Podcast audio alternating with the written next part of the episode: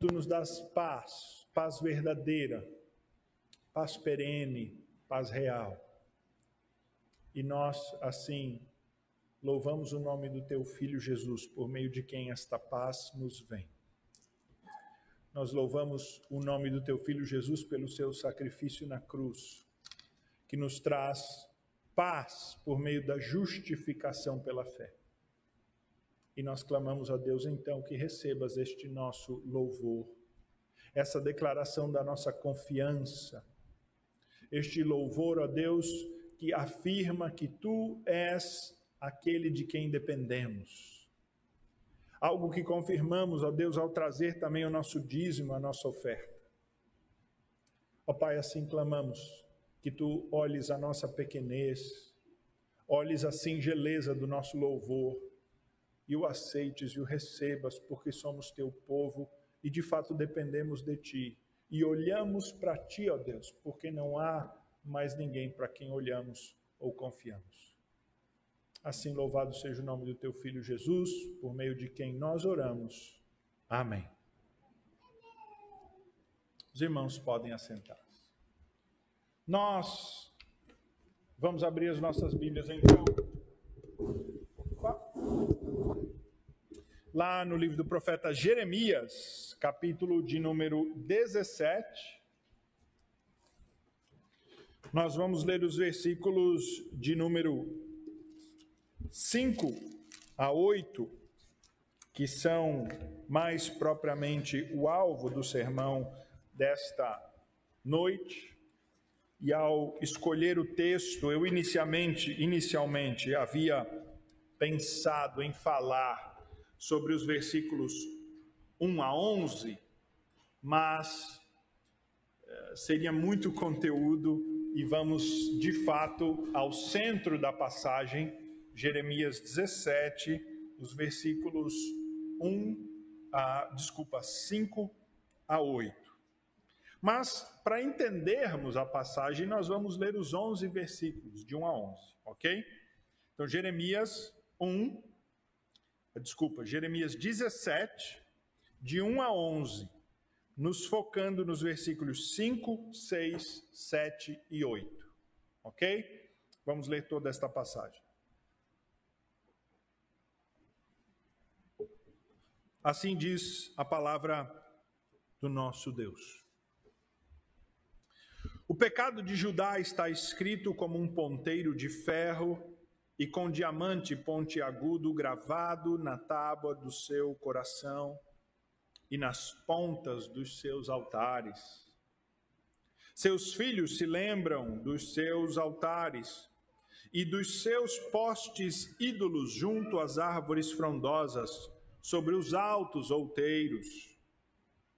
Ó monte do campo, os teus bens e todos os teus tesouros darei por presa, como também os teus altos por causa do pecado em todos os teus territórios. Assim, por ti mesmo te privarás da tua herança que te dei. Fartei servir os teus inimigos na terra que não conheces, porque o fogo que se que acendeste na minha ira arderá para sempre Assim diz o Senhor: Maldito o homem que confia no homem e faz da carne mortal o seu braço e aparta o seu coração do Senhor. Porque será como arbusto solitário no deserto e não verá quando vier o bem. Antes morará nos lugares secos do deserto, na terra salgada e inabitável. Bendito o homem que confia no Senhor e cuja esperança é o Senhor. Porque ele é como a árvore plantada junto às águas, que estende as suas raízes para o ribeiro e não receia quando vem o calor, mas a sua folha fica verde, e no ano da sequidão não se perturba, nem deixa de dar fruto. Enganoso é o coração, mais do que todas as coisas, e desesperadamente corrupto, quem o conhecerá? Eu, o Senhor, esquadrinho o coração, eu provo os pensamentos, isso para dar a cada um segundo o seu proceder, segundo o fruto das suas ações. Como a perdiz que choca os ovos que não pôs, assim é aquele que ajunta riquezas, mas não retamente. No meio de seus dias as deixará, e no seu fim será insensato. Vamos orar ao Senhor, pedir a Ele a direção para entendermos a Sua palavra e sermos edificados por ela. Pedimos-te que nos ajudes a entender o pecado de Israel que o profeta aponta. Compreender o que ele está dizendo aqui sobre confiança, sobre o engano do coração Assim, ó Deus, clamamos que tu olhes para nós com misericórdia, de pecadores que precisam aprender essa lição e que precisam ser assim aperfeiçoados e transformados. Nós clamamos ao Pai a obra do teu Santo Espírito, que é o único que pode fazer isso em nós. Assim, no nome do Senhor Jesus, nós oramos. Amém.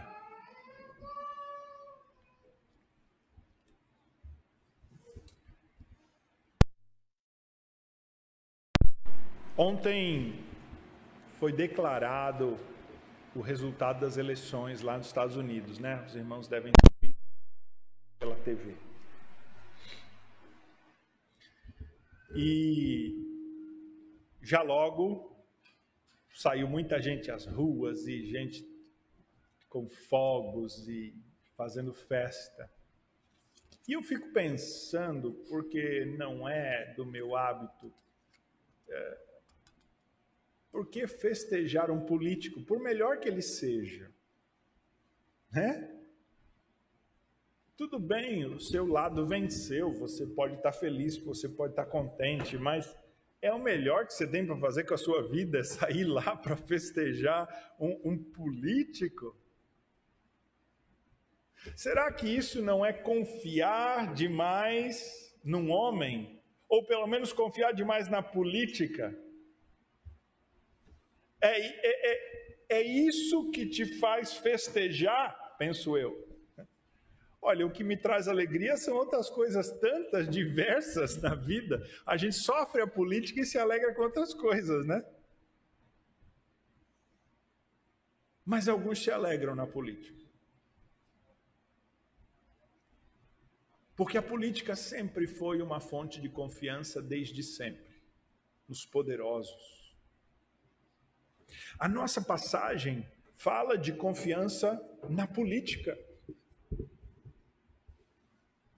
A nossa passagem fala, é uma advertência daqueles que, enganados pelo seu próprio coração, confiaram em poderosos.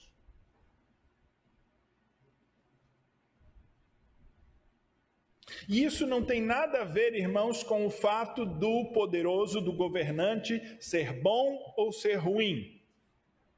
Dele ser a favor do bem ou ser alguém mal intencionado e corrupto. Mas tem a ver com o, a nossa postura em relação àquilo que aparentemente nos traz paz e segurança. Quando alguém vai embarcar num avião, tem todo aquele procedimento, aquela instrução né, de segurança no começo. E aí uma pessoa pode dizer assim: que bom, olha, já tem aí, já tem a máscara em despressurização, cai eh, de cima e você pode colocar, ah, tem saída de emergência ali. Uh, temos as aeromoças, os comissários de bordo, para nos ajudar em emergência. E até a espuma da nossa poltrona flutua e nós podemos usar como uma segurança para flutuar. Penso eu. Eu estou voando, não estou navegando. Por que, que eu vou precisar de um negócio para flutuar? É óbvio, é no caso de um pouso na água.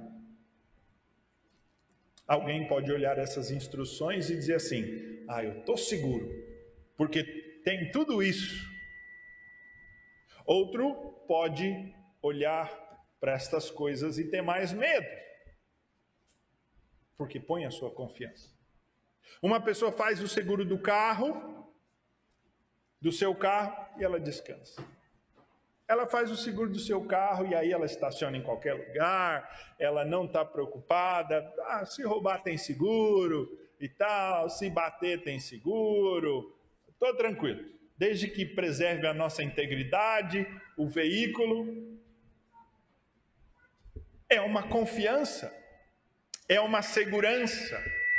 A confiança é aquilo que te dá tranquilidade, que te dá paz, que te dá uma segurança, que te faz acalmar o coração, que te faz assentar.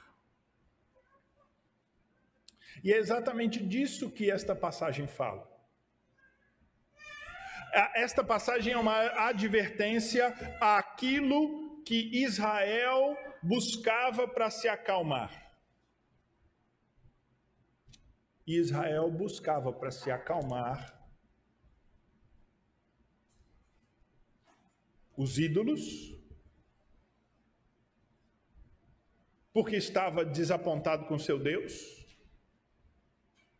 achava que o seu Deus estava ausente, distante, então foi buscar nos ídolos, não rejeitou o seu Deus, mas também começou a cultuar os ídolos. E conjuntamente aos ídolos, Israel procurou se cercar da ajuda, principalmente do Egito, que já falei aqui agora há pouco. Os dois grandes poderes da época eram a Síria e o Egito. A Síria era um poder mais forte, era um exército uh, mais organizado eles eram guerreiros muito valentes. Os egípcios também. Mas os assírios eram vistos como guerreiros destemidos. Eles tinham uma máquina de guerra muito eficiente. E eles eram maus. Eles se gabavam de torturar os conquistados. Eles se gabavam de eliminar toda uma cidade e não levar ninguém cativo. Eles se gabavam de, ao cercar uma cidade, quando eles conseguiam pegar alguém do inimigo, em torturar esse inimigo na frente do povo daquela cidade que estava nas muralhas ou trancado. Eles se gabavam de lançar pedaços dos seus inimigos para dentro da cidade que eles estavam cercando para amedrontar.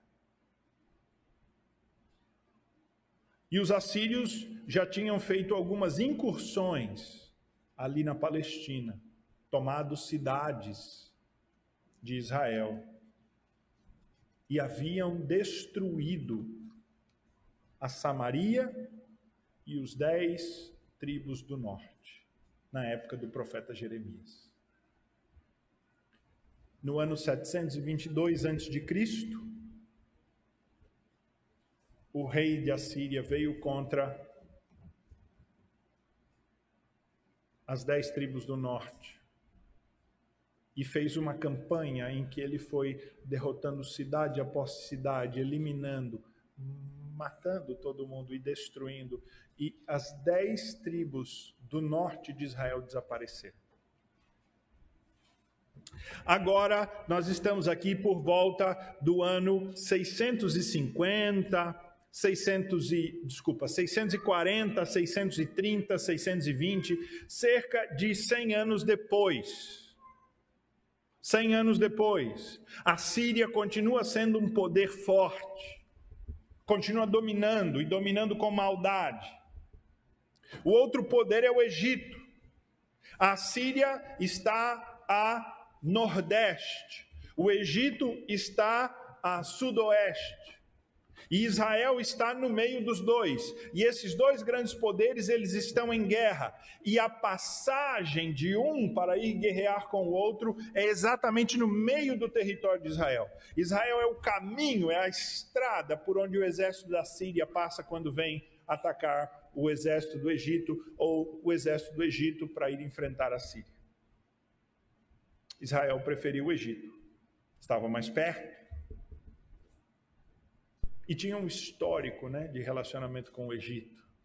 O Egito sempre esteve muito próximo, muito impregnado com Israel. Embora o Egito uh, simbolizasse também escravidão, simbolizasse a velha vida, Israel estava sempre ligado ao Egito. E é exatamente isso que isso significa: uma volta à velha vida, uma volta às velhas confianças. Deus tirou o povo do Egito para eles se emanciparem do Egito. Vou levar vocês a uma terra, vou fazer de vocês um povo farto. E Deus havia feito isto.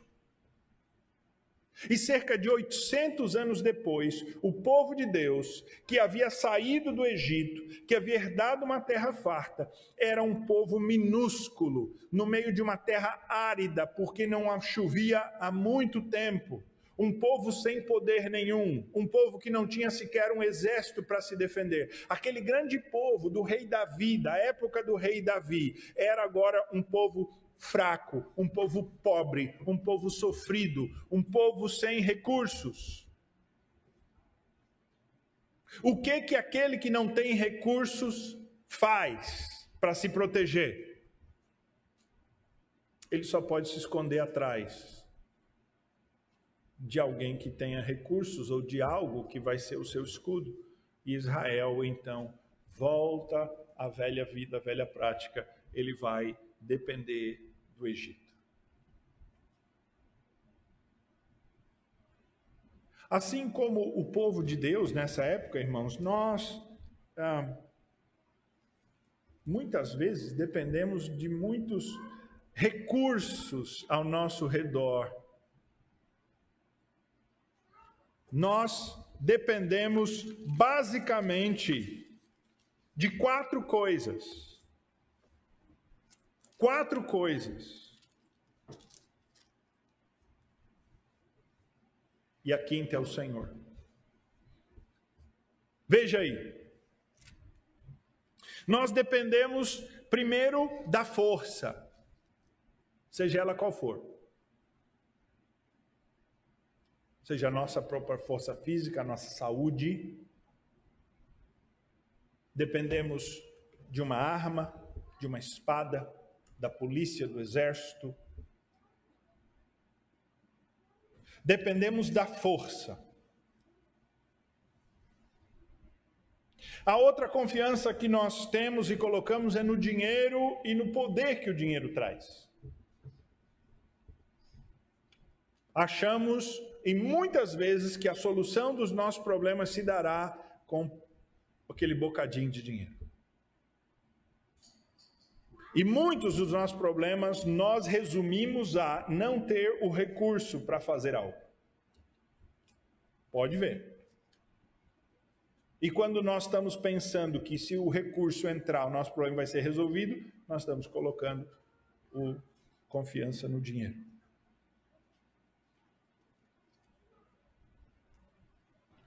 Lembremos que os, o Senhor Jesus disse que o amor ao dinheiro é a raiz de todos os males. Dinheiro é bom, serve para muita coisa, mas amar ao dinheiro é mal, confiar no dinheiro é mal. A terceira confiança que nós temos é numa outra pessoa, num outro homem. O cônjuge confia, entrega a sua vida ao outro cônjuge. Sim, somos uma só carne, estamos casados e unidos, mas só confiamos em Deus. Ah, pastor, o senhor está querendo que eu não, dizendo que eu não devo confiar no meu marido, na minha esposa? Lembre, a palavra confiar aqui, ela tem o sentido de depender.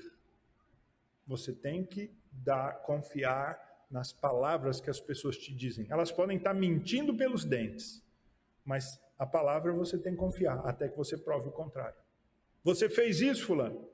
Não, não fiz. Você confia, até que você tenha prova do contrário. A gente tem que confiar em documentos assinados. Nós temos que confiar na, nas leis que os homens fazem, nos juízes na, no, que, que julgam. São níveis de confiança, mas a confiança de que nós estamos falando aqui é depender. E, e, e essa terceira dependência, confiança, é no homem.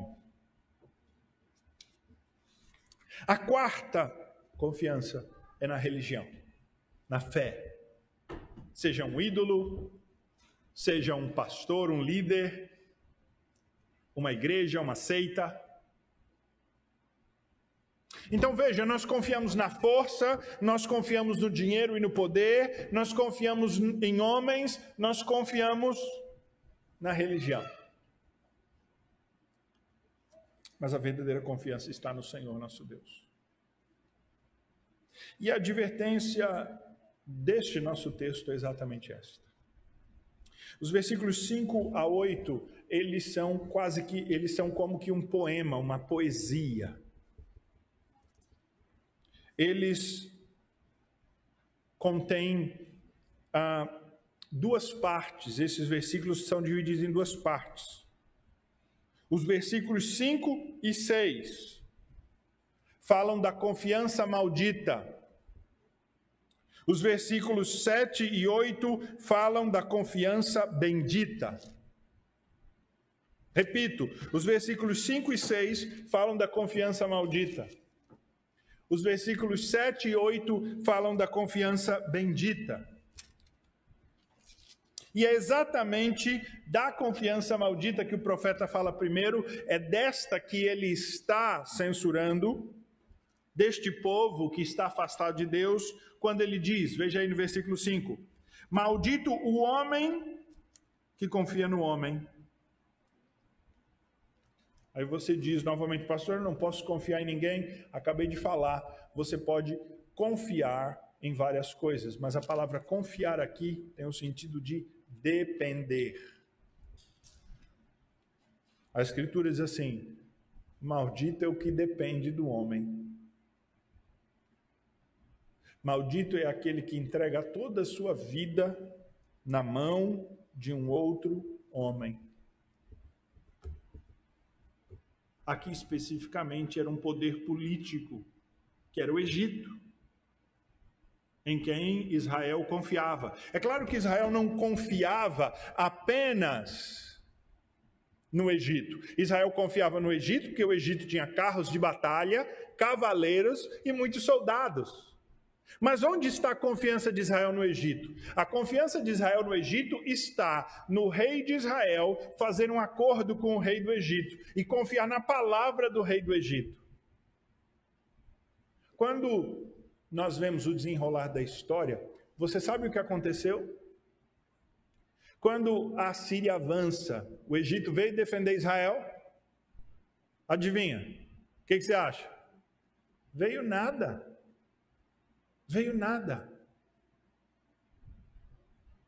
Israel era um país, uma nação insignificante nesse período, que não compensaria, não tinha nada a oferecer ao Egito. E embora o Egito tivesse acordo com Israel, o Egito nunca veio livrar o povo de Deus. Uma das vezes que a Síria veio contra o povo de Deus, um homem assírio chamado Rabsaque disse assim: isso está registrado em 2 Reis 18, também Isaías 36. É nos tempos do rei Ezequias, do profeta Isaías, antes de Jeremias. E Rabsaque grita ao povo que está na muralha, ele grita: Não vos encane, Ezequias, porque não vos poderá livrar da minha mão, nem tampouco vos faça Ezequias confiar no Senhor dizendo: Certamente nos livrará o Senhor, e esta cidade não será entregue na mão do rei da Síria. E você sabe o que acontece nessa ocasião? Leia em casa depois, 2 Reis 18. o Senhor poderosamente, sem que um israelita levante uma espada, dizima o exército da Síria. O poder militar maior daquela época. Rabsaque arrogantemente diz: Não confiem no Senhor, porque ninguém pode contra o nosso exército. Mas Israel, que nesta ocasião, liderado pelo seu servo, rei uh, Ezequias, servo de Deus, confiou no Senhor, agora nos tempos de Jeremias não confiava mais. Estava se fiando no Egito. O texto diz que aquele que confia no homem faz da carne mortal o seu braço ou seja, aquele que confia no Senhor, ele está sem força. Então ele precisa de uma força de fora. E ele então faz daquele em quem ele confia o seu braço para levantar, para carregar, para dar murros, para empunhar espada. Mas o final do versículo 5 é a consequência espiritual disso, quando ele diz: E aparta o seu coração do Senhor. Veja, irmãos, o que o texto bíblico está dizendo, e eu vou resumir para não me prender muito nesse texto, é que se você confia no homem, se aparte seu coração do Senhor. É simples assim. Você confia no seu chefe, você confia na promessa que um homem fez, você confia num político, você confia num poderoso, você confia em alguém, você está apartando seu coração do Senhor. Lembremos, confiança aqui não é você confiar na palavra, confiar numa promessa, simplesmente neste sentido mais uh, cotidiano, mais tradicional. A palavra é depender. Se você depende, coloca a sua vida, a sua esperança, a sua alegria, a, a, a última solução, a última esperança da minha vida é Fulano. A Bíblia diz: você é maldito. Essa palavra maldito não quer dizer necessariamente que Deus está pesando a sua mão e trazendo algo, mas ela está dizendo: você não está numa situação boa, você está debaixo de uma situação que vai piorar. E olha como é descrito poeticamente essa pessoa. Ela diz assim, versículo 6: É como arbusto solitário no deserto, que não verá quando vier o bem, nem morará nos lugares secos, antes morará nos lugares secos do deserto, na terra salgada e inabitável. A descrição é de um arbusto que está ali próximo do Mar Morto, onde há um grande depósito de sal. Um arbusto que está ressecado, pelo sol, pela falta de água no período de seca. Irmãos, é assim que fica aquele que depende de homens, que depende do dinheiro, que depende da força, que depende dos ídolos. Ele vai ser decepcionado e ele vai secar, vai definhar, vai virar uma pessoa amarga, vai virar uma pessoa que não confia daí em ninguém, nem para as coisas menores. Virará uma pessoa que vai andar sempre isolado, sozinho, andar errante. Veja que a descrição é de um arbusto solitário, é porque aquele que confiou nos homens e foi decepcionado, ele tende a dizer assim: agora eu sou calejado, e esse ser calejado é eu sou seco por dentro, não confio em mais ninguém. E aquele que não confia em mais ninguém, ele também está seco e duro para não confiar no próprio Deus. Porque confiou na fonte errada. Quando a gente põe toda a nossa esperança numa única fonte, esta fonte falha, a nossa tendência é ficar amargo, seco, recalcado. E isso traduz para toda a nossa vida, em todos os nossos relacionamentos. Israel estava assim. Israel dizia: Deus, onde é que está Deus? Deus falhou conosco. Nós confiamos em Deus, Deus não veio. Confiamos em tal, não veio. E aí? Israel era um arbusto solitário. Um arbusto do deserto, da região salgada. Não cresce. Está lá, não morreu. Mas é só aquilo. Não desenvolve.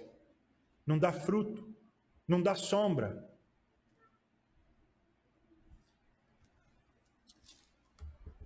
Os versículos 7 e 8 falam da confiança bendita.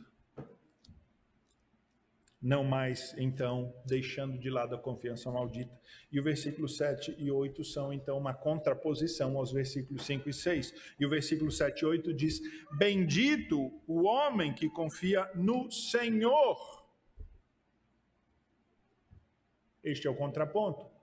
Se é maldito o que confia no homem, bendito é o que confia no Senhor. E veja que a palavra Senhor ela está aí em maiúsculos, em caixa alta, que é Jeová, Yahvé, o Deus da aliança, o Deus que se mostrou a Moisés. E quando é que Deus se mostrou a Moisés? Quando Deus se mostrou a Moisés para ir libertar o Egito, qual é o nome que ele se apresenta?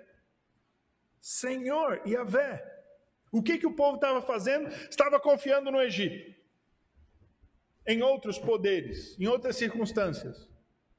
Mas agora ele diz: confie no Senhor que já uma vez os livrou do Egito, em quem vocês agora querem confiar. Veja a continuação do versículo 7: diz: cuja esperança é o Senhor. Toda confiança envolve uma expectativa. Toda confiança envolve fé. Toda confiança envolve você caminhar sem ter a confirmação exata, momentânea, concreta de que aquilo vai acontecer.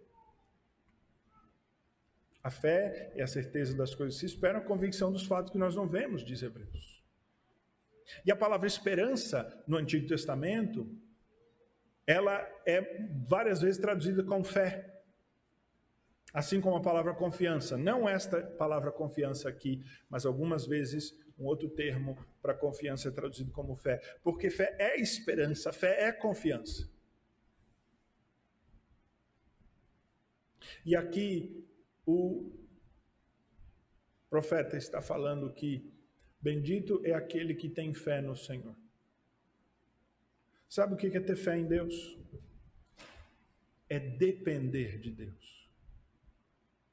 Não é confiar que Deus vai fazer o que você quer. Não é confiar que Deus vai dar solução para aquele seu problema do jeito que você espera. Não é esperar que então a situação vai se resolver logo. Sabe por quê, irmãos? Porque as nossas expectativas são enganosas, e é exatamente disso que o profeta vai falar logo em seguida no versículo 9, quando ele diz: Enganoso é o coração mais do que todas as coisas. O nosso coração é enganoso, as nossas expectativas de resolução, as nossas expectativas do que vai nos satisfazer, as nossas expectativas do que vai nos dar paz, as nossas expectativas de aquilo que vai nos dar tranquilidade são falsas. Quando alguém confia muito em algo e depois obtém, e percebe que aquilo não lhe trouxe o que ele esperava, a frustração é muito grande. É muito grande. É muito grande.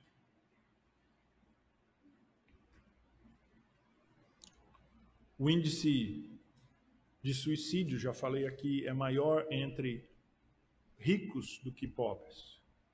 Por quê? Porque aquele que tem recursos, ele é inconformado com o fato de que ele tem o que esperava ter.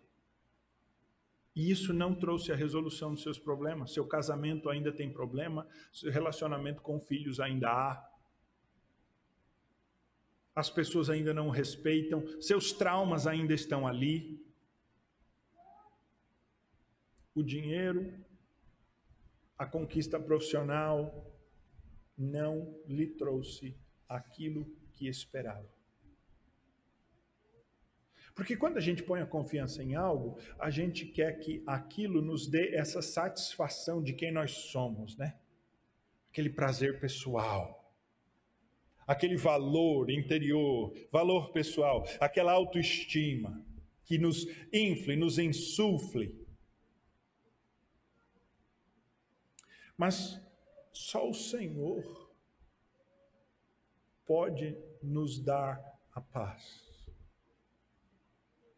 Veja como é descrito aquele que confia no Senhor no versículo 8.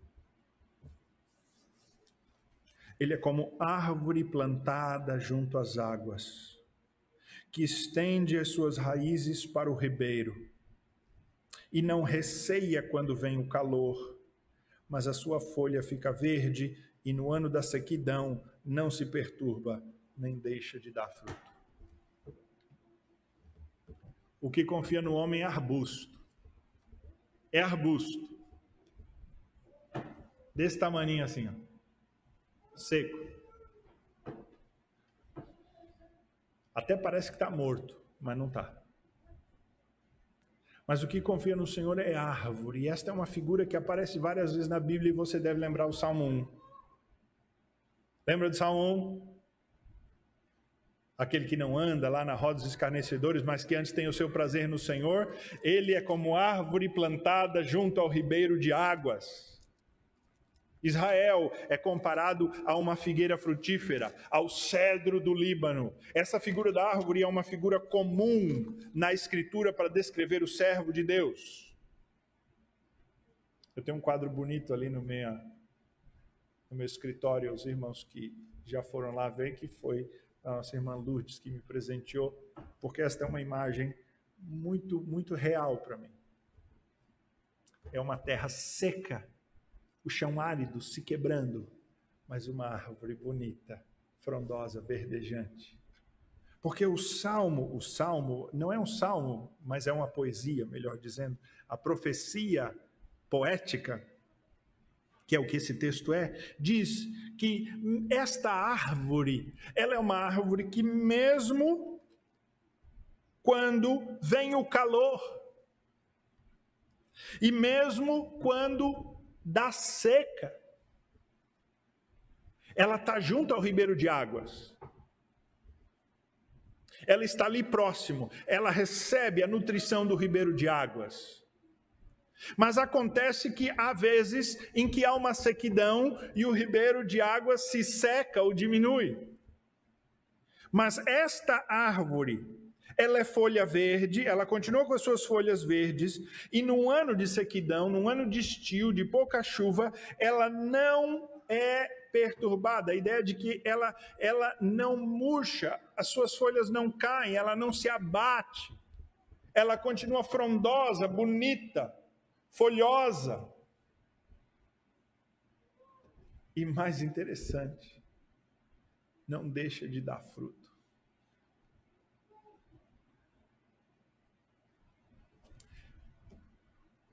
No período da sequidão,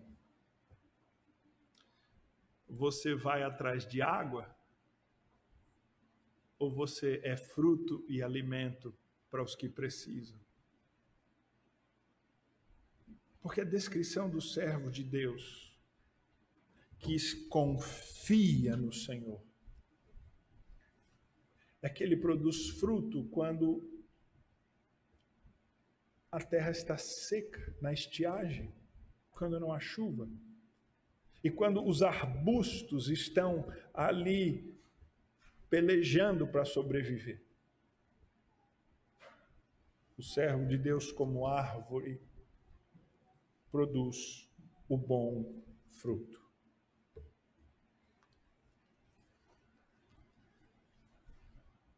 Quem é você, meu irmão? Minha irmã? Você é arbusto? Ou você é árvore? Aí você diz, pastor, nós somos presbiterianos, nós somos sarça. Sarça é arbusto, irmão. Não, queremos ser cedro do Líbano. Não tem problema com a sarça, né? Nossa querida sarça. Mas árvore. Árvore. O Senhor Jesus disse assim: Eu sou a videira e meu pai é o agricultor. E todo ramo que estando em mim não der fruto, ele o corta, e todo o que dá fruto limpa, para que produza mais. Permanecei em mim e eu permanecerei em vós. Como pode o ramo produzir fruto de si mesmo, se não permanecer na videira? Assim, vós o podeis dar, se não, nem vós o podeis dar, se não permanecerdes em mim. Eu sou a videira e vós os ramos, e quem permanece em mim e eu nele, este dá muito fruto, porque sem mim nada podeis fazer. João 15, de 1 a 5. Nós podíamos pegar o texto então do profeta Jeremias e nós podíamos atualizá-lo com a linguagem da nova aliança. Está falando muito de atualizar a Bíblia por aí pela internet, né? Bobeira, aquilo ali, heresia pura, nem, nem assista aquilo lá, aquilo é tanta bobagem, nem Satanás dá ibope aquilo mais, que aquilo está tão velho, então ele já está tentando em outros lados, aquilo é bobeira total, é heresia pura, é o espírito do anticristo dos últimos dias, ele falará isso mesmo, ele perverterá a escritura. Eu digo a vocês que eu nem assisti, eu só vi os comentários de quem assistiu, vocês terem uma ideia. Nem precisa, né? A gente não dá ibope, vai mais um clique lá ainda na, nas páginas para dar ibope para essas coisas que não são do Senhor. Mas nós podemos pegar esta linguagem da antiga aliança e colocar na linguagem da nova aliança. E nós traduziríamos então Jeremias 17, 7 por Bendito aquele que confia em Jesus Cristo, cuja esperança é o Messias, o Salvador. É assim que eu e você somos nutridos e nos alimentamos e ficamos árvore uh, frondosa, árvore folhosa, que dá fruto até no dia da sequidão. Como eu faço isso, pastor? Você permanece em Jesus. E depois você bebe da água limpa do ribeiro de águas limpas que é o Senhor Jesus.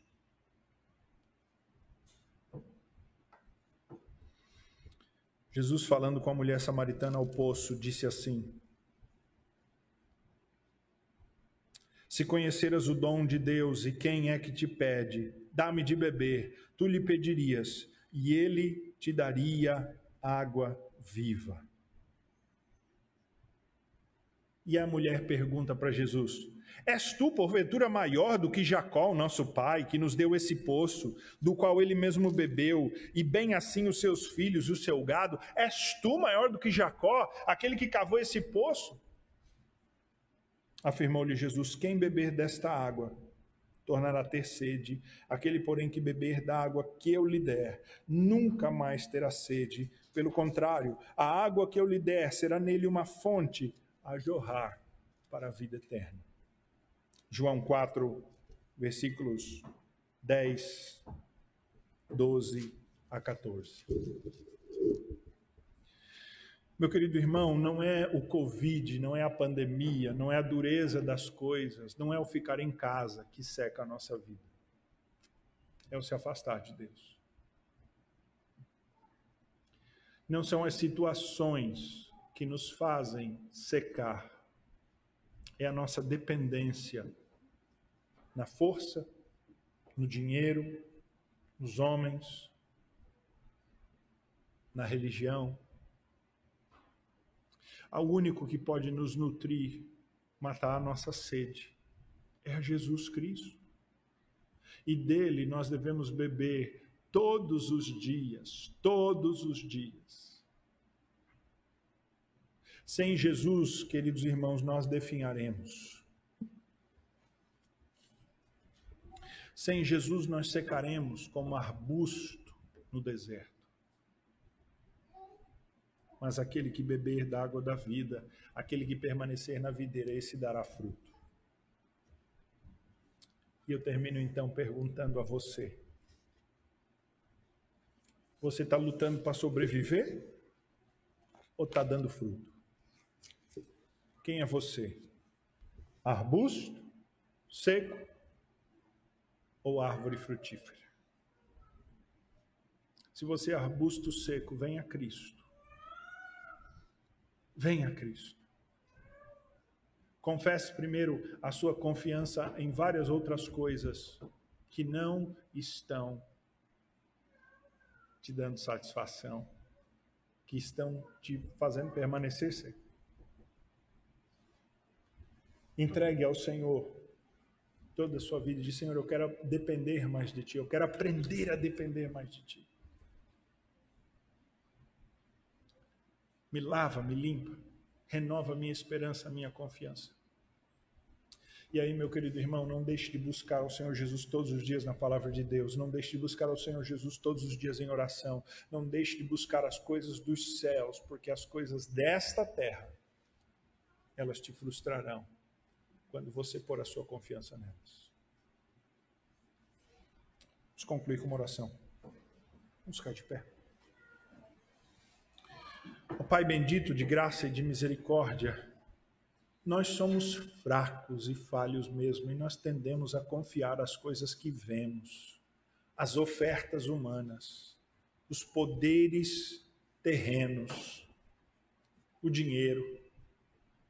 Mas clamamos pela tua graça e misericórdia, tirando o nosso coração enganoso dessas coisas. Tu, ó Deus, que sondas os corações, resgata-nos, resgata o nosso coração. Põe a nossa confiança no Senhor Jesus que é a videira, Senhor, que é a água da vida. Ó Deus, dá-nos de beber desta água. Assim nós clamamos, no nome do Salvador, Senhor Jesus.